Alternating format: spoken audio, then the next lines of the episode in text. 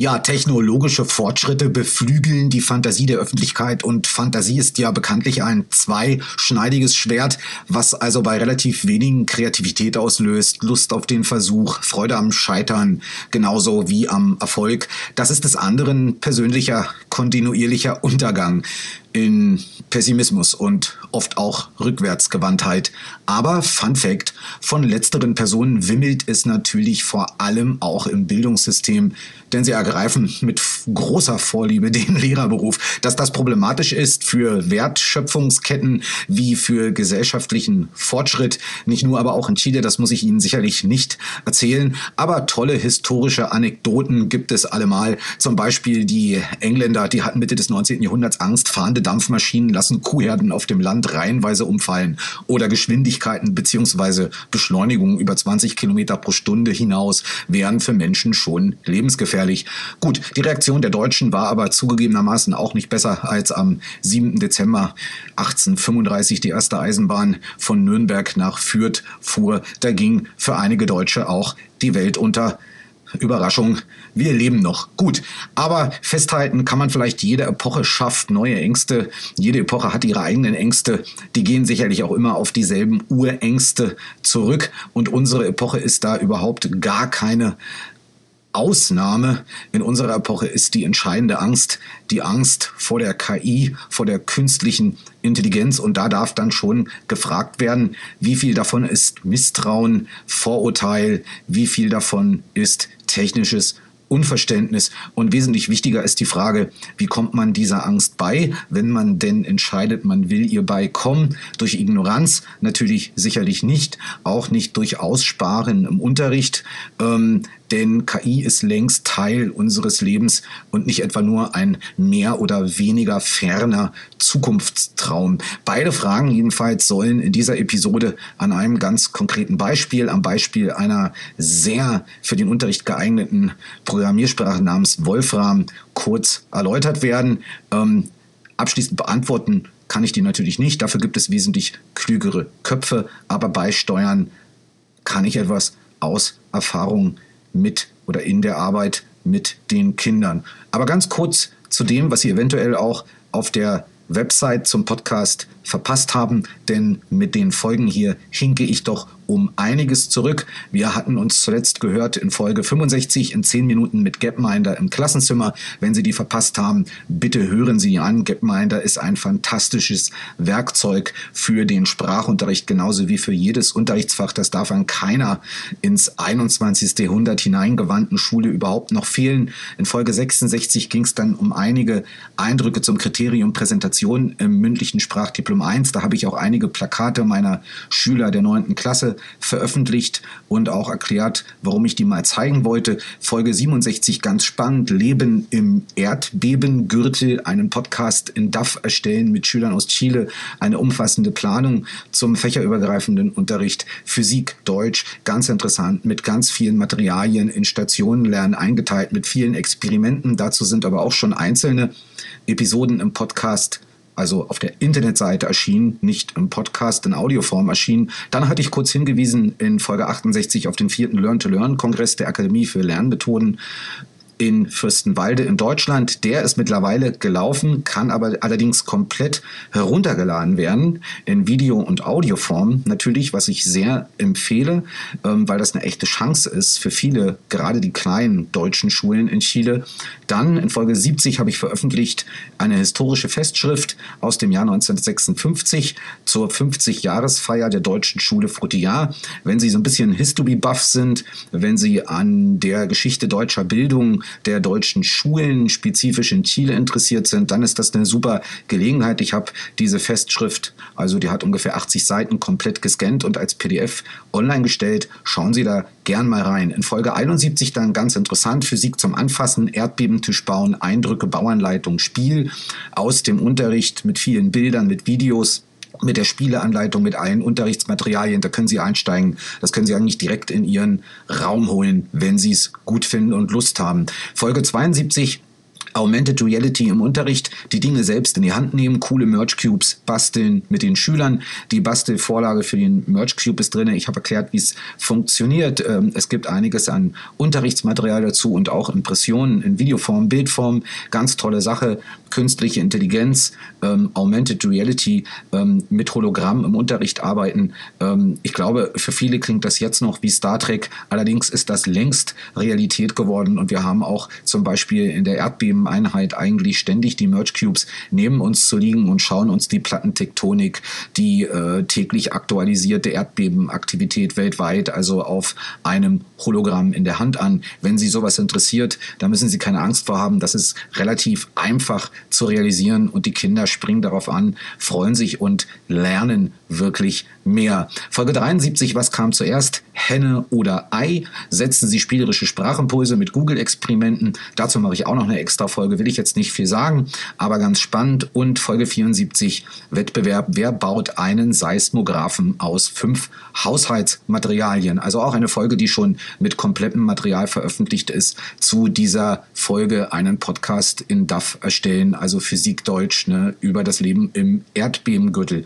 Gut, also zu all diesen Folgen gibt es auf dstdepodcast.cl sehr viel Material, was Sie direkt im Klassenzimmer einsetzen können. Fotos, Videos aus dem Klassenzimmer, recht detaillierte Beschreibungen, die Unterrichtsplanung, viel Lernmaterial, ähm, alles ist da und es sei noch die Anmerkung gestattet, dass die Website zum Podcast eben doch viel schneller wächst als der Podcast selbst. Und deswegen lade ich Sie auch immer wieder herzlich ein, Sie regelmäßig zu besuchen auf dstdepodcast.cl. Und wenn es die Zeit zulässt, dann versuche ich immer die unterschiedlichen Ideen, Unterrichtsbeispiele nochmal in Audioformat zu gießen.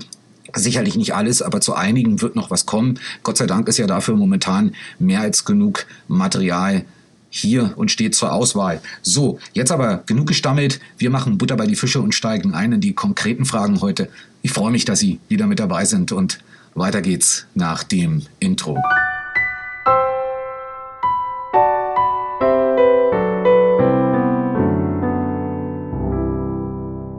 Ja, und damit herzlich willkommen zur Folge Nummer 66 im Podcast Wolfram Denken, Programmieren, Darstellen, Prüfen, ein Power-Tool für die Oberstufe. So heißt auch der zur Episode dazugehörige Blogpost auf dstdepodcast.cl.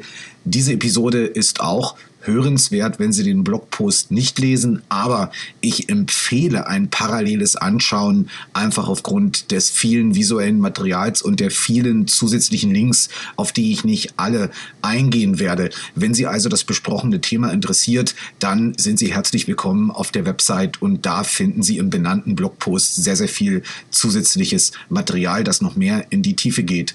Ja, aber lassen Sie uns noch ganz kurz ähm, bei KI bleiben, bevor wir zur Wolfram kommen. Ähm, interessanterweise ähm, reicht das Konzept der KI, KI nämlich zurück tatsächlich bis ins antike Griechenland. Und Sie wissen es eventuell, ohne es zu wissen, vielleicht wissen Sie es auch, aber als der griechische Gott Hephaistos ähm, auf den auf das Ersuchen von Zeus hin, also ein künstliches, ein künstliches Wesen schuf, ja, um nämlich die Menschen für den Diebstahl des Feuers zu bestrafen. Das ist eigentlich schon die erste ähm, ja, vielleicht philosophische Hinführung auf, ähm, ja, auf dieses Moment der KI. Wir kennen das heute als die Geschichte von Pandora, die also sozusagen ihre Büchse der Miseria, ähm, ja, also äh, Pandoras Box öffnet. Und da finden wir auch diese Metapher wieder, die heute ja oft in Bezug auf KI auch verwendet wird, nämlich diese Metapher der Blackbox. Also, dass es sich halt um ein hochkomplexes und unberechenbares ähm, System handelt bei der künstlichen Intelligenz. Und das ist natürlich insofern auch nicht ganz falsch, denn ähm, wenn Sie ein bisschen in die Tiefe gehen ähm, und Autoren lesen, auf die will ich jetzt nicht näher eingehen oder sich Leute anhören, auch auf YouTube, die also wirklich ähm, sich einen Namen gemacht haben in der Erforschung und in der direkten ähm, Arbeit auch ähm, von KI, ähm, dass also die auch zugeben, dass man im Prinzip das ganze Potenzial die entsprechenden ähm, Restriktionen und so weiter, ähm, aber auch Möglichkeiten noch gar nicht vollkommen einschätzen kann zu gegebenem Zeitpunkt. Und wir stehen ja auch noch sehr, sehr ähm, weit am Anfang mit dem, was wir haben, aber schon tagtäglich benutzen. Also ähm, Google, das ist gemeinhin, wird also als Narrow, also als enge KI äh, bezeichnet. Wir gehen jetzt langsam in die General KI hinein. Die General KI, ähm, das ist also das, was schon sozusagen in spezifischen, determinierten Aktivitäten dann ähm, dem menschlichen Gehirn gleichzukommen vermag. Das wären jetzt so Sachen wie zum Beispiel Tesla und auch andere ähm, Autohersteller, die also sozusagen am autonomen Fahren arbeiten. Aber natürlich ähm, äh, stehen wir insofern auch noch am Anfang, als dass also das volle Potenzial hier noch nicht ähm, erkennbar ist. Aber unbestritten ist, dass also KI schon heute viele Lebensbereiche ähm, ganz klar enorm äh, verbessert und vereinfacht hat. Inwiefern, da müssen wir jetzt auch gleich ganz kurz nochmal drauf kommen und dazu ein bisschen sprechen. Der erste Mythos ist ja auch immer, dass also sozusagen die KI praktisch menschliche Arbeitskraft überflüssig machen wird. Also da muss ich Ihnen ganz ehrlich sagen, davon halte ich eigentlich gar nichts, denn äh, die Geschichte ähm, ja, hat uns doch gezeigt, dass immer dann, wenn neue Technologien und Werkzeuge aufkommen, ähm, in ganz normalen Prozessen ähm, häufig Arbeitsplätze, auch ganze Berufsgruppen, Berufsfelder ähm, verdrängt werden. Die machen dann aber auch wieder neue Berufsfelder und neue Berufe auf. Ähm, ja, denken Sie an die Dampfmaschine ähm, oder denken Sie daran, wie die ähm, Entdeckung der Elektrizität am Ende also die Massenproduktion vorangetrieben hat, die Manufakturarbeit also ähm, komplett abgelöst hat, wie dann, ähm, ja, wie es vom Computerchip ähm, äh, dann äh, sozusagen zum Hype, über den Computerchip zum Halbleiter und zum PC ging, ja, und immer wieder haben sich ganz ja, große Arbeitssektoren erledigt und ebenso große und größere Arbeitssektoren wieder aufgetan. Und genau genommen müssen wir historisch ja auch bedenken, dass wir also trotz des immensen Fortschritts, den wir bis heute gehabt haben, äh, nicht immer weniger Menschen in Arbeit genommen haben, sondern ganz im Gegenteil, bis heute immer mehr Menschen in Arbeit genommen haben. Ne? Noch nie waren in der Regel die Zahlen, ähm, die Beschäftigungsquoten ähm, so hoch ähm, in, in großen Teilen der Welt wie heute. Das heißt, ähm, auch da muss man äh, mal drüber nachdenken. Das muss, muss man sich vor Augen führen. Aber natürlich, ich denke, jede Periode ne, der technologischen ähm, und werkzeugtechnischen Weiterentwicklung ähm, hat, ja, ähm, hat also äh, vollzieht sich in Paradigmenwechseln. Ne? Und äh, die machen, die zeigen sich halt in den wirtschaftlichen und in den sozialen Systemen. Das haben wir jetzt eben auch momentan, äh, ist auch zum Teil, denke ich, durch Covid ähm, geboostert worden, wäre aber meiner Meinung nach, und das wird halt oft nicht diskutiert, ohne Covid genauso gekommen und sicherlich auch schon sehr, sehr schnell. Das zeichnete sich schon am näheren ähm, Horizont ab. Ähm, ja, also wir sind also mitten mitten in der sogenannten vierten industriellen Revolution. Äh, ja, also KI, äh, Augmented Reality, ähm, äh, Robotik, äh, äh, the Internet of Things, ähm, äh, Cloud-Technologien, ähm, Genetic Engineering, ähm, der Quantencomputer ne, und so viele ja, andere digitale Technologien, die jetzt vorangetrieben werden, die sich in den letzten ja zum Teil nur wenigsten Jahren ja oder in sehr wenigen, ähm, ja, jetzt vielleicht 10, 20 Jahren, in den letzten zwei Jahrzehnten ähm, angetrieben haben, vorangetrieben werden. Also die sprechen da doch eine ganz deutliche Sprache. Und äh, natürlich, äh, äh ja, werden sich die Arbeitnehmer auf den Arbeitsmärkten ganz äh, äh, entscheidend äh, verlagern. Darüber sollten wir vielleicht auch noch ganz kurz sprechen, Entschuldigung, was das konkret oder wie sich das konkret zum Teil auch äußern könnte oder sicherlich äußern wird. Ähm, aber was das für uns eigentlich heißt, sicherlich an den Schulen, und das ist ja vielleicht, denke ich, das Entscheidende, bevor wir jetzt in das konkrete Thema einsteigen und ich Ihnen das mal am Beispiel von Wolfram zeige, was ich meine.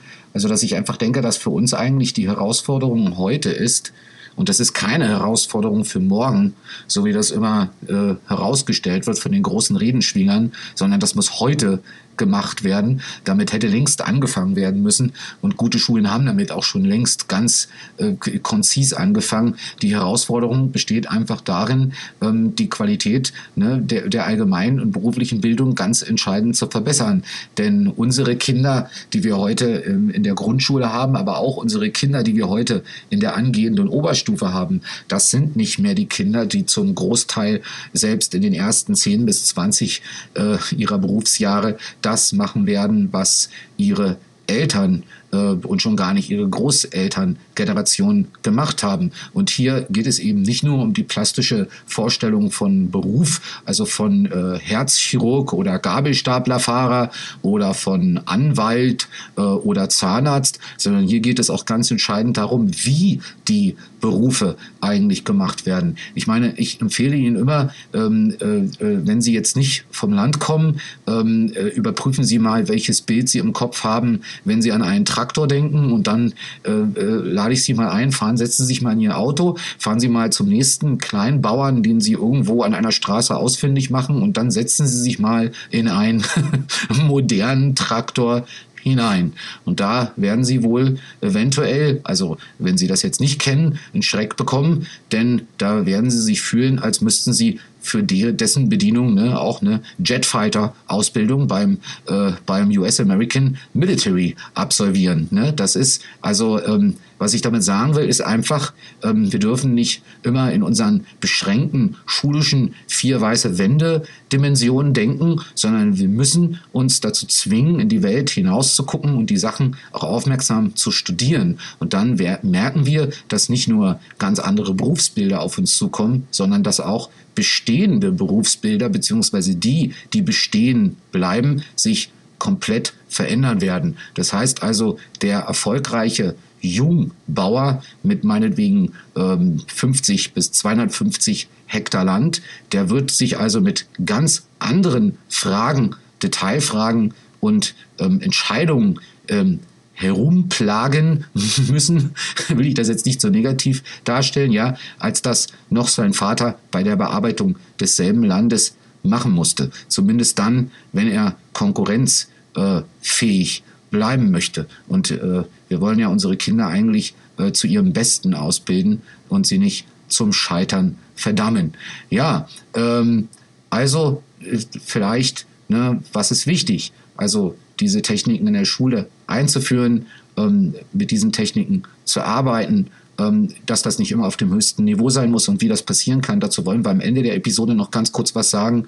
Ähm, was ist auch wichtig? Analytische Fähigkeiten herausbilden, Kinder machen lassen, Kinder selbst gestalten lassen, Kindern, Kinder selbst bauen lassen, Kinder selbst beobachten lassen, äh, Kreativität zur Innovation und zur Lösung von komplexer Probleme, ne? unter Anleitung, aber selbst machen lassen und nicht ähm, keine Ahnung, die ganze Zeit äh, sich mit einem Stück Kreide an der Tafel die Beine in den Bauch stehen und darauf warten, dass etwas passiert. Das äh, funktioniert nicht mehr, das hat schon lange nicht mehr funktioniert. Ähm, ja, trifft aber keine Aussage darüber, wie oft das heute noch versucht wird.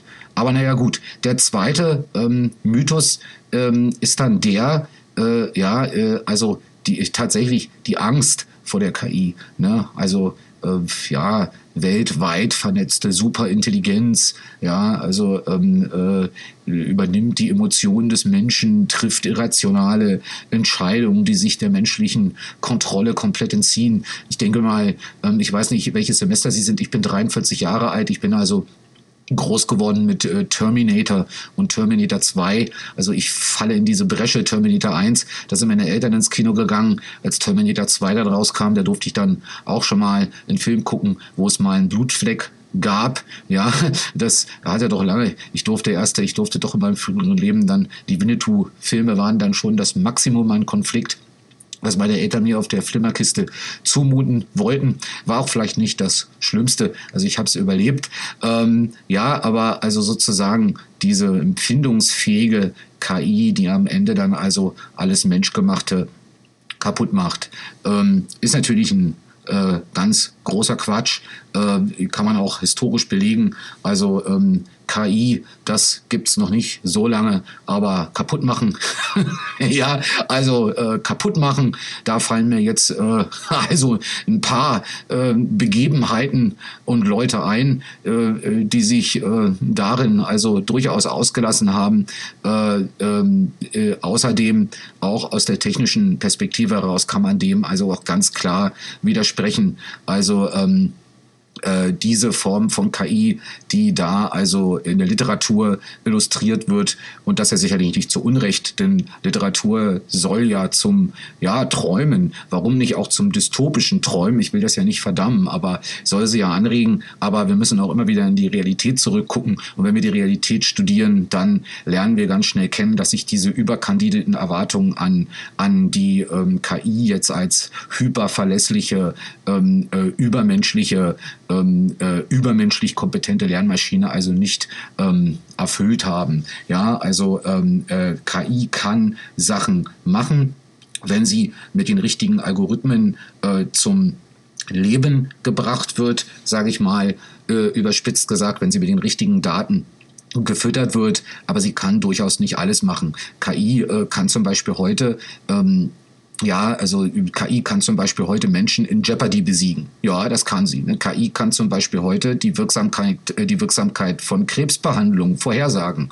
Ja, auf Basis des bestehenden Krankheitsbilds. Ja, ähm, das kann sie. Aber KI kann andere Sachen zum Beispiel nur sehr, sehr unzuverlässig. Zum Beispiel Thema Spracherkennung. Ja, da also jeder, der seine Spracherkennung nach zwei Wochen nicht entnervt äh, ausscheidet, ja, der kann davon äh, in Lied singen also ähm, äh, Superintelligenz in Form von ähm, äh, äh, ethisch moralisierter Hyperintelligenz. Das ist also eine ganz feine, äh, eine ganz äh, fine, ferne theoretische Möglichkeit, aber das ist überhaupt gar keine, äh, das steht auf keiner äh, praktisch forscherischen Realität momentan. Die Realität ist, denke ich mal, wie, wie wir das vielleicht einfassen können hier, dass künstliche Intelligenz schon heute in ganz vielen ähm, äh, äh, Mechanismen, Gegebenheiten, Settings den Menschen hilft, also Probleme zu lösen und äh, ein tägliches Leben äh, in einer, ja, halt einfach zunehmend komplexen und auch in einer zunehmend digitalen Welt halt zu meistern, ne, zu verbessern, zu verschnellern, einfacher zu gestalten. Ähm, äh, KI ist auch, ähm, und da scheitert eben auch dann die dystopische Literatur, ist eben auch keine eigenständige Technologie. Auch äh, wenn sie immer so von uns Laien ähm, als solche im Kopf materialisiert wird. Also KI ist im Prinzip äh, nur ein äh, Überbegriff. KI, das ist also Cognitive Computing, KI ist maschinelles Lernen, KI ist Deep Learning, KI sind auch ganz normale Algorithmen. Also wenn Sie am Tag 100 Mal was in Google eingegeben haben, dann haben Sie sich künstlicher Intelligenz bedient. Ja, es gibt auch relativ einfache ähm, KI und es gibt sehr äh, komplexe ähm, KI. Ja, äh, also Google ist zum Beispiel, man glaubt es kaum, eine also eine Narrow, also eine, eine sehr enge eigentlich äh, künstliche äh, Intelligenz geforscht wird heute schon eigentlich an den äh, eher dann weiterführenden ähm, Ideen und Formen von, von KI. Ja, und äh, der dritte Mythos, der ist, glaube ich, auch ganz entscheidend, äh, ist der, dass sich also noch äh, viel zu viele Leute, auch gerade im Bildungssystem heute, ähm, die vollkommen falschen Illusionen machen, nämlich äh, dass KI also irgendwie eine besonders kostspielige ähm, Technologie wäre, die ähm, ja äh,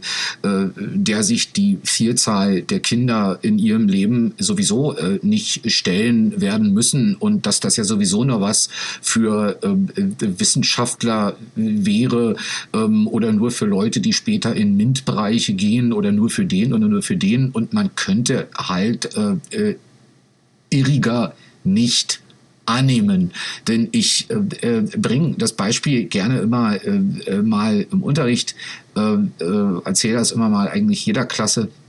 Äh, Also ich habe also, also Teile meines Studiums ähm, als ähm, also als Barmann, als, also ich als Barkeeper kann man das sagen, finanziert und äh, war da auch ähm, äh, zwei drei Jahre verantwortlich für ähm, äh, für Tische und für das Bon und so weiter. Und ich äh, kann mich noch in Sinn, ähm, äh, dass das war so 1999 oder 2000, da ähm, als das losging, da wurde, da haben wir alles auf dem Papier gemacht und äh, ja und 2002, 2003, da kam dann also, ne, da kamen dann die Gastromaschinen in Deutschland auf den Markt, beziehungsweise kamen sie vorher auf den Markt, waren da aber dann rentabel ne, für die mittelständischen Unternehmen im Gastrobereich.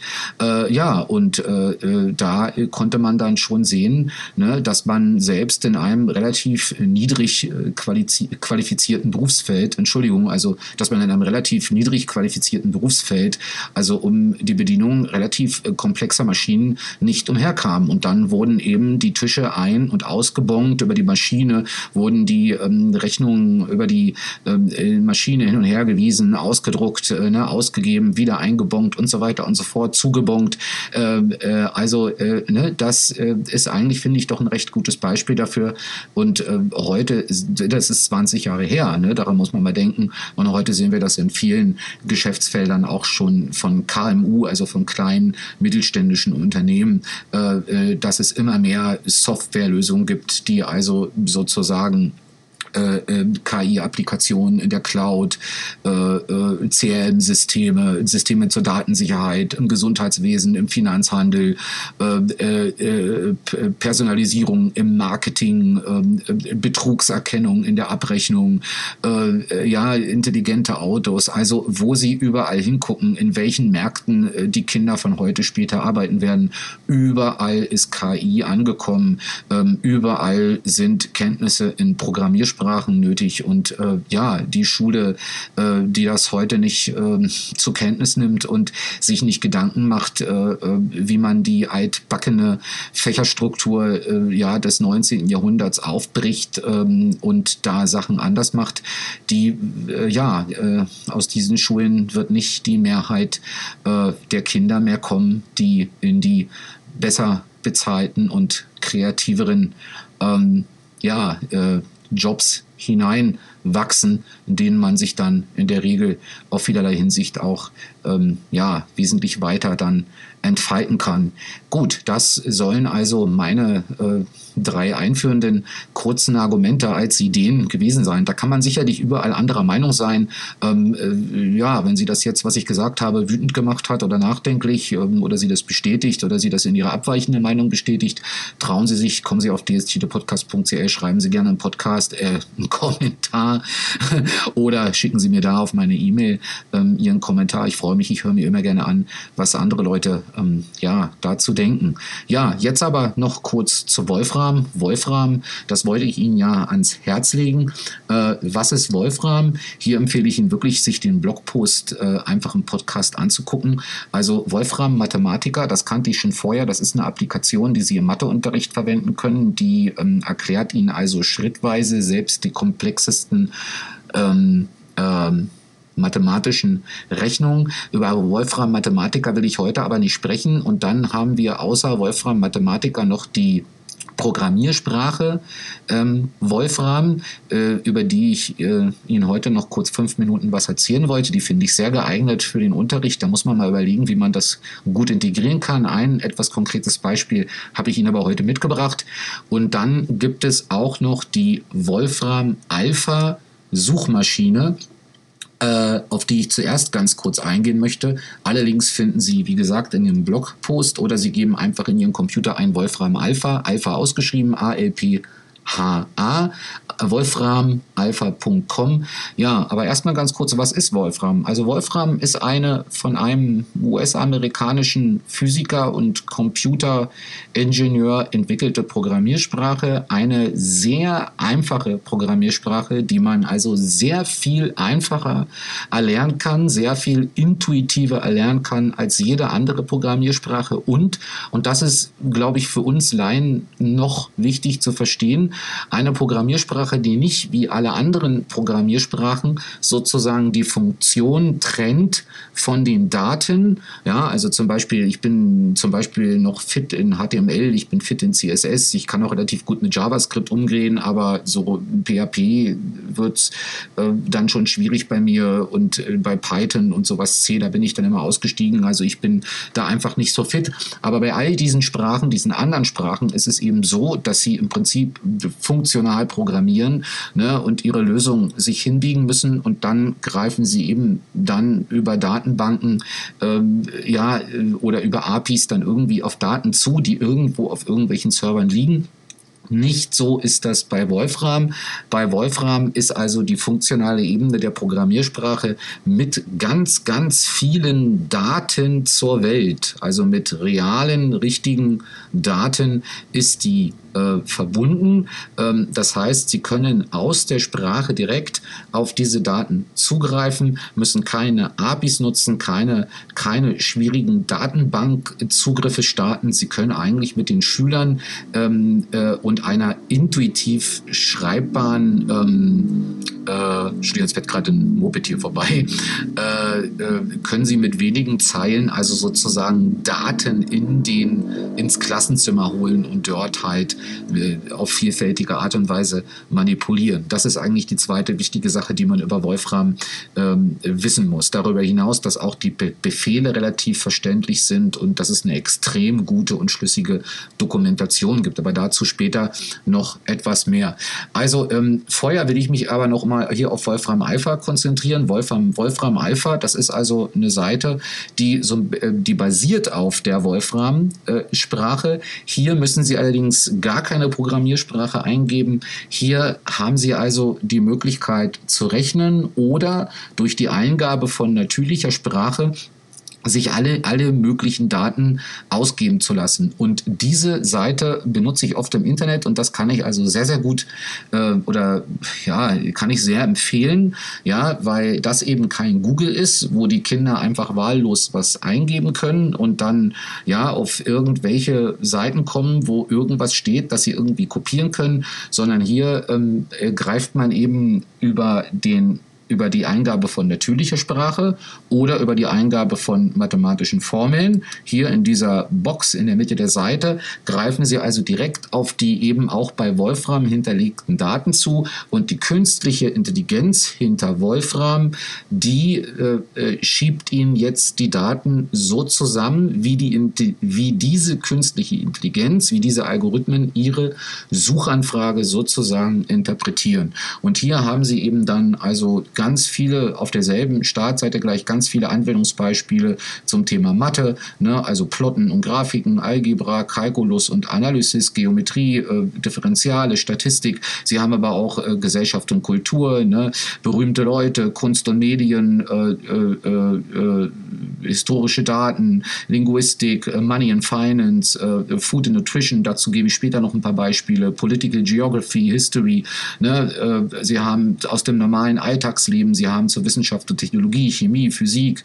Äh, Sie können Einheiten umrechnen lassen von den Kindern. Sie haben Earth Sciences. Sie haben Zugriff auf so gut wie alle Materialien, also in Form von Stoffen, die es auf unserer Welt gibt, so gut wie allen äh, Transportmitteln und so weiter und so fort. Und das war jetzt nur eine ganz kleine Auswahl. Und wenn Sie hier reinklicken, äh, ja, dann können Sie sich eben Beispiele angucken, wie Sie ähm, diese Anfragen äh, auf Wolfram Alpha gestalten können. Und äh, meine Empfehlung ist es einfach nur deswegen, weil ich merke, dass wenn Kinder mit auch mit Wolfram Alpha arbeiten, dann arbeiten sie wesentlich exakter als mit Google. Also sie, sie, äh, ne, wo, Google halt einfach äh, ja ein, Algorithmus ist, der Internetinhalt in seiner Meinung nach äh, ja die äh, notwendigerweise besten Pfade ordnet, da überzeugt erzeugt eben Wolfram dadurch, dass man mit genauen Anfragen eben auch genaues Wissen geliefert bekommt und dieses genaue Wissen eben auch ähm, aufgrund der einheitlichen Darstellungsweise selbst in ähm, Zusammenhänge bringen muss. Also ähm, so viel dazu. Äh, den Rest lasse ich Sie selbst ausprobieren, weil ich bin der Meinung, wenn man motiviert ist und Lust hat, dann bekommt man hier so viele eigene Ideen. Aber äh, schauen Sie sich mal an, wenn Sie es noch nicht kennen. Wolfram Alpha. So, jetzt aber zu dem, worum es heute eigentlich ähm, gehen sollte und auch geht, und zwar zur Programmiersprache Wolfram. Wolfram ist nämlich auch eine Programmiersprache und wenn Sie auf die Seite wolframcloud.com gehen, äh, äh, dann kommen Sie in die Wolfram Cloud und da können Sie sich also einen Testaccount machen für, ähm, ich glaube, 31 Tage haben Sie also sämtliche Wolfram Services äh, komplett kostenlos. Ich sage später noch was zu den Kosten und wieso das für Schulen eventuell sehr, sehr interessant sein kann. Aber da können Sie eigentlich mit dem Testaccount in der Cloud die, Cloud, die äh, Programmiersprache komplett ausprobieren. Und ähm, äh, wenn Sie mal sehen wollen, was man damit tatsächlich machen kann, dann empfehle ich Ihnen jetzt nochmal, ähm, auch auf die Gefahr hin, Sie etwas zu langweilen, den Blogpost äh, zu dieser Episode. Und zwar ähm, auf dstdepodcast.cl CL, Wolfram, Denken, Programmieren, Darstellen, Prüfen, ein Power-Tool für die Oberstufe. Und wenn Sie hier runter scrollen, dann sehen Sie hier nach den ersten 1, 2, 3 Absätzen schon eine Art Dokument. Also das ist allerdings kein Bild, sondern das ist direkt eingebettet aus der Wolfram Cloud. Und ähm, äh, Sie sehen hier also eine Arbeit, die ich also gemacht habe ähm, äh, mit der neunten Klasse äh, an der deutschen Schule bei uns. Ähm, und zwar äh, ging es darum, uns also auf Erdbeben ein bisschen einzustimmen und mal zu gucken, was gibt es in der Wolfram-Sprache und in der Wolfram, äh, äh, im Wolfram äh, äh, ja, was können wir da mit den Daten machen in Bezug auf Erdbeben und Chile? Und hier haben wir eben Examinar profundidades registradas frente a las magnitudes de los sismos in Chile und zwar sehen Sie hier, dass wir mit diesem Wolfram-Code 1, 2, 3, 4, 5, 6, 7 Zeilen und das ist, und das ist wirklich fantastisch. Sehen Sie, wenn Sie, wenn Sie, wenn Sie jetzt andere Programmiersprachen kennen, dann, dann, dann, dann werden Sie fühlen, was ich meine. Weil mit anderen Programmiersprachen, ja, wären das ein paar mehr Zeilen. Aber mit sieben Zeilen holen wir alle Erdbeben in Chile aus den Jahren 1850 bis 2020 in ein Plot, in ein geplottetes Diagramm, das sehen Sie ja hier, ja, ähm, unterteilen Sie, plotten Sie also auf der x-Achse in die Tiefe des seismischen Zentrums und auf der y-Achse entsprechend ihrer Magnitud, ihrer Stärke. So, und wir erhalten dieses Diagramm. Und dieses Diagramm kann man ja nun mit Schülern lesen und kann Beobachtungen anstellen und kann ne, sich überlegen, was könnte das heißen oder bedeuten, was man da sieht. Ähm, dann darunter ähm, äh, haben wir auch gemacht, äh, comparar el número de sismos registrados desde 1980 en un radio de 100 Kilometer Petros de las Capitales Sudamericanas. Also wir haben uns also die Anzahl der, Erd der registrierten Erdbeben seit 1980 bis heute im Umkreis von 100 Kilometern um jede südamerikanische Hauptstadt angeschaut. Und schauen Sie, 1, 2, 3, 4, 5, 6, 7 Zeilen. Und mit sieben Zeilen erhalten wir eine Tabelle mit allen südamerikanischen Hauptstädten von Santiago bis Brasilia äh, und der Nummer der dort registrierten ähm, Erdbeben, beziehungsweise der im Umkreis von 100 Kilometern dort registrierten Erdbeben. Und dann ist es doch ein ganz, ähm, immer ein ganz fantastischer Moment, ne, wenn die Schüler dann äh, wenn sich diese Tabelle eben generiert, wenn Sie hier auf Return klicken, wenn Sie in diesen äh, Block hier hineinklicken, dann können Sie eventuell auf Return klicken, können die Funktion nochmal aufrufen. Sie sehen ja auch immer, dass hier immer ein In davor steht. Das heißt bei Wolfram Input wenn wir jetzt bei der kurzen Funktion bleiben, die wir, über die wir jetzt sprechen, Comparal Numero de Sismos, da sehen Sie hier also zwei Inputs. Einmal rufe ich die, äh, rufe ich die, ähm, äh, die Stadtdaten ab, ja, und zwar aus nur des Kontinents Südamerika und nur die Hauptstädte.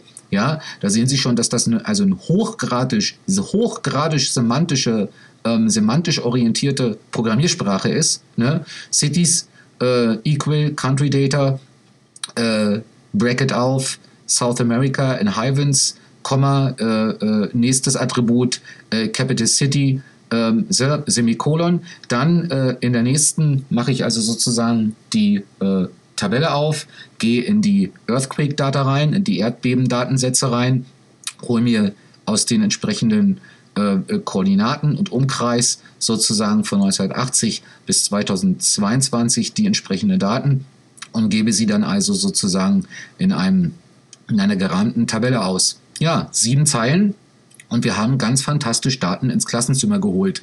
Dann geht es hier unten noch weiter. Dann haben Sie, wenn Sie hier im Blogpost bleiben, hier noch mehr Einbettungen. Sie haben also dann hier, wir finden die historischen Erdbeben in der Nähe von La Union. Das ist die Stadt, wo ich hier bin. Äh, ja, die können Sie hier auch wieder sehen. Die Inputs, die entsprechenden Outputs. Äh, jetzt haben wir hier unten also sozusagen alle Erdbeben ausgegeben, die äh, in La Union äh, passiert sind. Und äh, hier haben wir dann noch eine Funktion, wo wir die Erdbeben in, der letzten, in den letzten 24 Stunden in Chile ausgeben können. Und hier unten lassen wir uns auf einer Karte, also praktisch dynamisch generieren, ähm, alle zwischen 1980 und heute registrierten Erdbeben in der Region de los Rios. Region de los Rios, das ist unsere Region hier, wo La Union, die Stadt La Union liegt. Und ganz unten hier auch noch gemacht äh, äh, können wir also die vulkanische Aktivität in Chile und Argentinien in den letzten 20 Jahren untersuchen und können uns dann also sozusagen äh, die entsprechenden Vulkane, die hier aktiv ähm, gewesen sind, also sozusagen auf dieser Karte auch wieder von Wolfram generieren lassen. Also ähm, für jemanden, der jetzt technisch ganz unbedarft ist, ist das jetzt vielleicht sehr viel Informa Information oder vielleicht kann der nicht schätzen, was hier eigentlich passiert. Aber ähm, wenn Sie da ein bisschen weiter sind oder wenn Sie Lust bekommen, sich das mal anzugucken, dann gucken Sie nochmal rein. Das sind also ganz fantastische Sachen und die Möglichkeiten für das Klassenzimmer, die also die explodieren, die explodieren ne, mit dieser Technik. Äh, das Schöne in Wolfram ist auch, Sie können also ähm, Ihre Arbeiten, die Sie dann in Wolfram angefertigt haben oder die die Schüler gemacht haben, äh, die können Sie dann auch in PDF-Form aus Wolfram Cloud direkt exportieren und wie das das genauso aussieht, äh, äh, um Ihnen das mal zu zeigen, habe ich dieses PDF auch äh, exportiert und das, was ich oben also hier eingebettet hatte, finden Sie im selben Post, also unter den Einbettungen direkt aus der Cloud, auch in PDF-Form. Da habe ich also nichts weiter gemacht gemacht als File, Export und PDF ähm, gewählt. Sonst äh, äh, finden Sie halt in dem Post dann noch ganz viel Informationen und die Links zu Wolfram Alpha. Ähm, ich habe äh, Ihnen hier eine Linkliste äh, kopiert äh, von einem Mitarbeiter von Wolfram, der mir so nett war, diese Recursus-Liste, Recursus Digitalis Liste zu schicken, die ich auch so ein bisschen durcharbeite. Unten im Post sehen Sie das, Wolfram es nuevo para mí, por donde empiezo. Da ähm, empfehle ich Ihnen einfach mal sich das anzugucken. Mathematiker Online habe ich auch reingenommen. Aber richtig interessant ist eine Introduktion Elemental, al Wolfram Language. Äh, und dann äh, können Sie sich angucken, die Wolfram Alpha Notebook ähm, Edition. Ähm, ich weiß, dass Wolfram momentan in Chile im Secondary Education Bereich sehr hohe Rabatte gibt für Klassenraumlizenzen. Und zwar Rabatte von bis zu 70 Prozent. Ne? Jetzt werden natürlich die Skeptiker sagen, naja gut, ne, jetzt also 70, ähm, 70 äh, Prozent weniger als äh, 50 Millionen ist immer noch eine Menge Geld. ja, aber äh, so teuer ist es ja nun nicht. Ähm, äh, und äh, ich habe die genauen äh, Preise nicht für Klassenraumlizenzen, noch nicht, aber ähm, ich bilde mir ein, dass also das für viele deutsche Schulen Schulen in Chile unheimlich interessant ist und auch unheimlich interessant sein sollte, äh, reden Sie äh, mit den verantwortlichen Leuten, schaffen Sie eine ordentliche Steuergruppe dafür. Wenn die Leute, die dafür eigentlich verantwortlich sein sollten, nicht mitziehen, dann machen Sie es selbst, holen Sie Wolfram ins Klassenzimmer. Und ich bin der Meinung, dass man mit Wolfram schon ab der neunten Klasse arbeiten könnte. Äh, ähm, ähm, was es für Ideen und für Möglichkeiten gibt, dazu habe ich Ihnen dann unter der Linkliste im selben Blogpost noch ähm, einige Eindrücke von mir gesammelt. Und zwar hat Wolfram einen total tollen Blog. Äh, ja, da, den, den haben Sie auch hier oben verlinkt in der, ähm, in der Linkliste. Ähm, und in dem Wolfram-Blog erscheinen also regelmäßig Sachen, die Leute mit Wolfram gemacht haben. Ich habe hier eigentlich wahllos ein paar, nur ein paar meiner Favorites wirklich mal rausgezogen. Man kann zum Beispiel ähm, äh, alkoholische, ähm, äh, also die, die, die Werte alkoholischer Getränke äh, vergleichen, ja, und das in Listenform machen, sich Tabellen ausgeben lassen, äh, verschiedene Grafiken anlesen, sich äh, Wolfram gibt gleich die Bilder aus. Man kann studieren, welchen, äh, welches alkoholische Getränk gibt's mit der Geschmacksrichtung Geschmacksrichtung Eckes am meisten und welches gibt es mit der Geschmacksrichtung Y am meisten. Sie haben hier unten die Möglichkeit, äh, como conocer la vida útil mínima de los alimentos in Wolfram, also wie, wie kann ich die, die, das, die Mindesthaltbarkeit der der Nahrungsmittel lernen. Da können die Kinder mit, mit Wolfram die Daten abfragen, können sie in Diagrammen abbilden und so weiter. Ähm, Entschuldigung, Sie haben hier unten die Möglichkeit, ähm, Nährwerte von verschiedenen Nahrungsmitteln miteinander zu vergleichen. Ich meine, das sind alles Themen, ne, die immer wieder auftauchen in der Grundschule, aber später auch an der Oberschule. Ne? Äh, also, also das sind, ne, und hier hat man wirklich die Möglichkeit, technisch daran zu gehen ne, und an viele coole Daten zu kommen, ne, an, an, in Echtzeit und an reale Daten, an denen man tatsächlich etwas ablesen kann.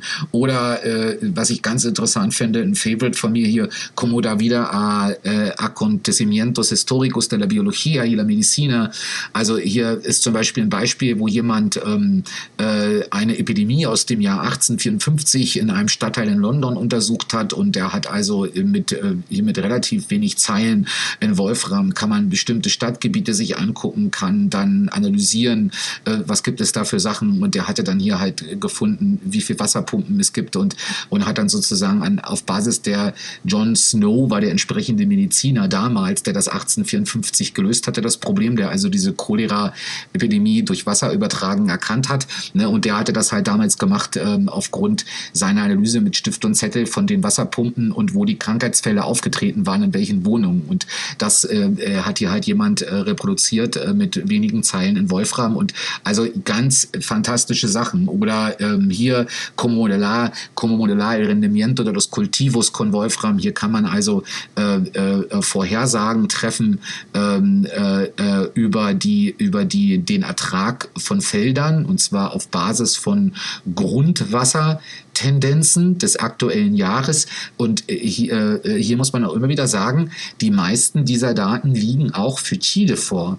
Das heißt, sie sind hier nicht irgendwie nur gebunden an Daten aus den Vereinigten Staaten, sondern wenn diese Datensätze von den einzelnen Ländern erhoben werden, dann können sie über Wolfram in der Regel auch äh, mit der entsprechenden Zeile, mit dem entsprechenden Kommando auf die entsprechenden landesspezifischen Daten zugreifen und ihre Modelle tatsächlich, also ähm, ähm, ja, wie soll ich das sagen, also die ihre Modelle tatsächlich aus der und in die Realität ihrer Schüler holen. Äh, zwei andere Beispiele habe ich Ihnen auch noch reingemacht. Äh, hier hat jemand also Zensusdaten sich angeguckt. Äh, äh, äh, dazu will ich jetzt nicht so viel sagen, können Sie sich selbst angucken. Und ein Klassiker, äh, was ich ganz gern äh, mal in Englisch äh, mit meinen Kindern lese hier, The Solution of the Zodiacs Killer 340 Character Cipher. Also es gab ja diesen berühmten Serienkiller in San Francisco, der, der Sternzeichenkiller, der, der Zodiac-Killer. Und hier ist es tatsächlich während der Pandemie 2020 einem in Melbourne ansässigen Informatiker gelungen, mit Hilfe von der Programmiersprache Wolfram, die ist ja auch, auch hochgradig effektiv im mathematischen Bereich, auch wenn das jetzt nicht das betrifft, worüber wir heute reden.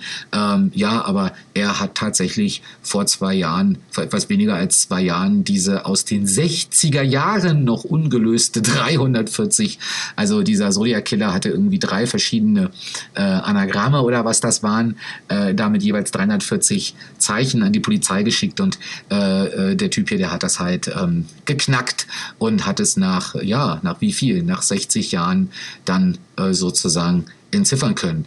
Ähm, ja, mit solchen Geschichten kriegen sie übrigens auch ähm, Kinder doch ganz gut. Ja, äh, was tun? Also ich könnte Ihnen jetzt noch viel über Wolfram erzählen, aber die Wahrheit ist, ich stehe eigentlich selbst ganz am Anfang und versuche jede Woche meine ein, zwei, drei Stunden zu investieren, die Technologie besser zu verstehen und mir auch Gedanken zu machen, wie kann man sie einsetzen und so weiter. Ich habe aber definitiv schon im Unterricht gemerkt, dass die Kinder extrem gut darauf anspringen, einige selbst zu Hause weitermachen, man glaubt es gar nicht, und selbst mit eigenen, viel besseren Ideen, als man selbst hatte, zurückkommen, obwohl man selbst doch nicht 20 Jahre älter ist oder, oder noch älter ist. Ja, aber äh, nochmal, was tun? Äh, und warum geht das über Wolfram als Programmiersprache hinaus? Also wir müssen Technologien selbst benutzen ne? und wir müssen sie in Ansätzen begreifen und ausprobieren. Lehrer müssen keine Experten sein. Das ist Quatsch. Ne? Lehrer müssen in, in gar nichts dieser Technologien Experten sein, aber sie müssen diese Technologien ausprobieren, sie müssen sie in Ansätzen begreifen und wir sollten sie im Unterricht zeigen. Äh, man muss nicht immer alles machen gleich mit den Kindern. Man kann auch manchmal einfach erstmal anfangen, was zu zeigen. Ich habe zum Beispiel am Anfang ähm, erstmal nur was gezeigt aus Wolfram, um zu gucken, wie eigentlich die Reaktion ist. Und dann, aufgrund der Reaktion, haben wir dann was ganz Kleines zusammen gemacht. Das heißt, das finde ich auch wichtig, dass man das eigentlich mal unterscheidet. Es geht nämlich nicht immer gleich darum, großartige Projekte vom Zaun zu reißen, aber wir müssen es ins Klassenzimmer holen. Wir können Technologien auch herunterbrechen auf Anwendungsbeispiele, Experimente und kleine Spiele. Zu den spielenden Experimenten mache ich noch zwei extra Folgen, wenn es um den Podcast DAF Physik geht, Leben im Erdbebengürtel. Ähm, ansonsten kann man solche ähm, Technologien halt auf allen Schulstufen, Schulstufen integrieren, fortlaufend aufbauen und dann in ihrer Komplexität erhöhen. Ich will an dieser Stelle nochmal auf eine relativ alte Folge hier im Podcast verweisen. Ich kann jetzt nicht sagen, wie sie heißt, aber wenn es Sie interessiert, ähm, im Titel ist auch code.org. Ich habe auch schon mal code.org vorgestellt. Das ist eine fantastische nordamerikanische Plattform, die mittlerweile an fast jeder US-amerikanischen Schule benutzt wird, wo also Kinder ab fünf Jahren das Programmieren lernen können. Ja, und warum können sie das lernen? Weil die Aktivitäten auf Fünfjährige abgestellt sind. Da können die Kinder also mit, mit einfachsten Sachen lernen, wie schon äh, künstliche Intelligenz funktioniert. Da können Kinder mit Minecraft programmieren. Da können Kinder ja mit so vielen Games, mit denen sie sonst nur ihre Zeit verdaddeln, können sie tatsächlich was Sinnvolles machen. Leider kommt es an den Schulen einfach nicht an, weil, weil die Erwachsenen sich dagegen verwehren. Das wird unsere Volkswirtschaften sehr, sehr viel Geld kosten und immer wieder hier die Aufforderung an die guten Schulen, ähm, machen Sie es wahr, weil es muss sein und ähm, äh, es ist unheimlich wichtig. Und ich denke auch den spielerischen Charakter immer wieder herausstellen. Ne? Also ähm, nicht das Ziel beschreiben. Es bringt nichts, den Kindern das Ziel zu beschreiben. Das Ziel ist für die Kinder meistens total uninteressant. Was Spaß macht, ist der Weg zum Ziel. Und äh, wenn sie das nutzen wollen, wenn sie das ausnutzen wollen, dann äh, finden sie die spielerische, spielerische Komponente in dem, was sie realisieren wollen und verkaufen sie es den Kindern als Spiel. Und erst am Ende, wenn sie am Ende des Schaffenswegs stehen, stehen, dann können Sie den Nutzen kritisch reflektieren mit den Kindern und können evaluieren, können sich beschreiben lassen, was passiert ist, können es sprachlich wieder ne, reflektieren, können die Kinder selbst überlegen, was, was, was ist gut gelungen, was ist nicht gut gelungen. Ähm, was natürlich an der Schule dann eben auch wichtig ist, ist, dass Investitionskapital freigeschaufelt wird. Ne? Wir müssen unbedingt Investitionskapital für die Sachen freischaufeln, die wirklich wichtig sind. Und das heißt auch, wir müssen die Kosten reduzieren, wo die Kosten überhaupt nicht mehr rentabel sind. Oder nicht? Oder sehe ich das falsch? Ich meine, wir, wir wollen überall außer in Schulen, ja, wird sich dafür eingesetzt, dass aus einem Dollar zwei gemacht werden.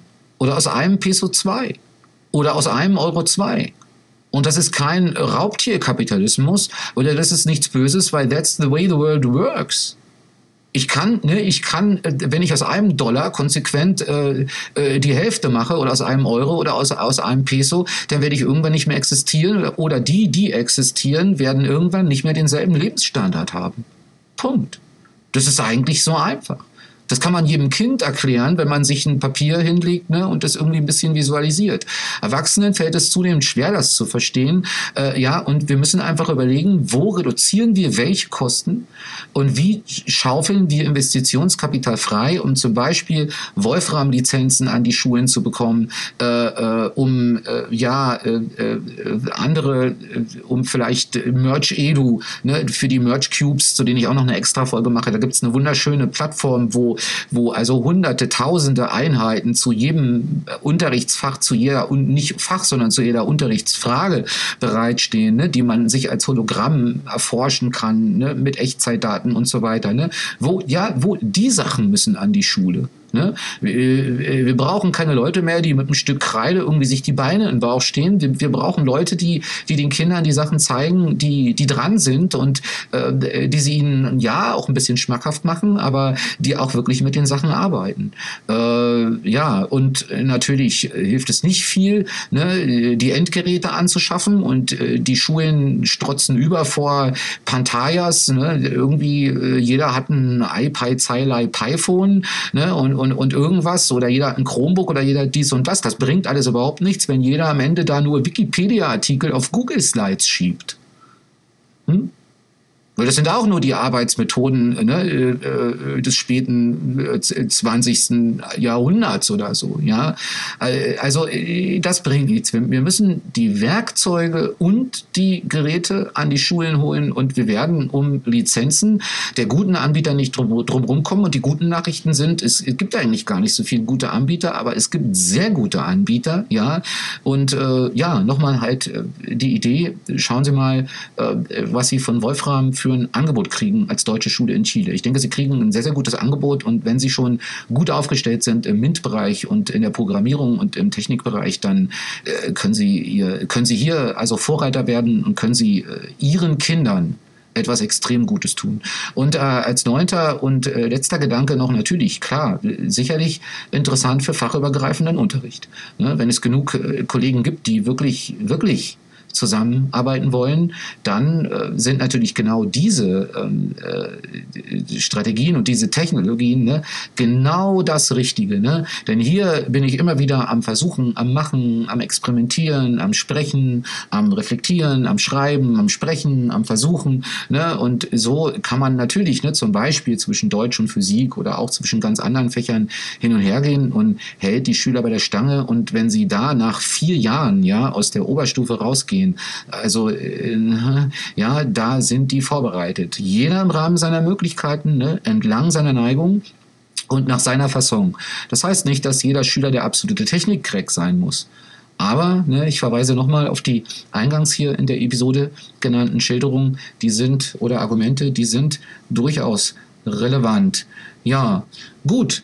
In diesem Sinne glaube ich, dass die Folge ungefähr 5000 Mal länger geworden ist, als ich sie angeplant habe. Allerdings habe ich mir vorher schon gedacht, dass das eventuell so kommen wird, denn das Thema ist erstens ein technisches Thema und zweitens auch ein, ja, ja, immer noch, leider immer noch polemisches Thema. Und da habe ich mir schon gedacht, ich werde wohl die Zeit bei Weitem überschreiten. Dennoch, ich freue mich, dass Sie eventuell doch bis zum Ende wieder mit dabei geblieben sind und ähm, ich freue mich, dass Sie auch diese 66. Episode ein bisschen überzeugt hat oder wieder mal überzeugt hat. Äh, abonnieren Sie gerne den Podcast. Schauen Sie mal vorbei auf dstdepodcast.cl. Lassen Sie gerne mal einen Kommentar da. Freue ich mich, wenn es einer gelesen hat und sich Gedanken gemacht hat. Oder schreiben Sie mir gerne noch eine E-Mail, wenn Sie eigene Ideen haben, die ich gar nicht habe. Umso besser. Da freue ich mich am meisten drüber. Und ich wünsche Ihnen und Ihrer Familie ein schönes Wochenende. Das soll es für heute gewesen sein. Alles Gute. Das war's.